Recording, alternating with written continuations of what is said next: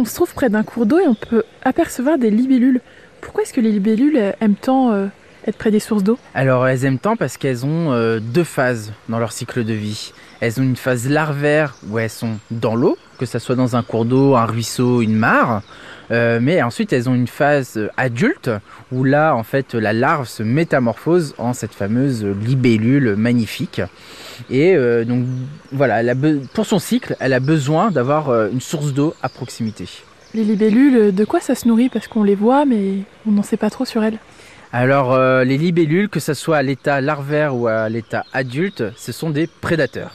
Donc euh, la larve, elle, va se nourrir selon leur taille, soit de petits insectes aquatiques, jusqu'à avoir des petits alevins, des, petits poissons.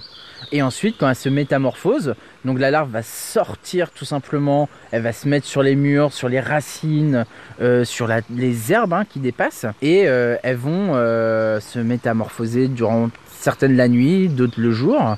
Et une fois adulte, elle va se nourrir de papillons, de mouches, de moustiques. Ce sont de véritables prédateurs. Et c'est vrai que c'est bien d'avoir des libellules contre des moustiques, c'est c'est vraiment sympathique. Pourquoi est-ce que les libellules ont toujours euh, plein de couleurs vives? Alors il faut savoir que les libellules ont quand même euh, une vie assez courte. Et donc du coup, bah, elles ont des couleurs pour, euh, bah, surtout les mâles, hein, pour attirer euh, les, les femelles.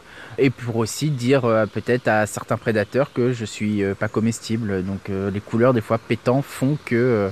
bah, les prédateurs disent Oula, attention, elle est peut-être empoisonnée.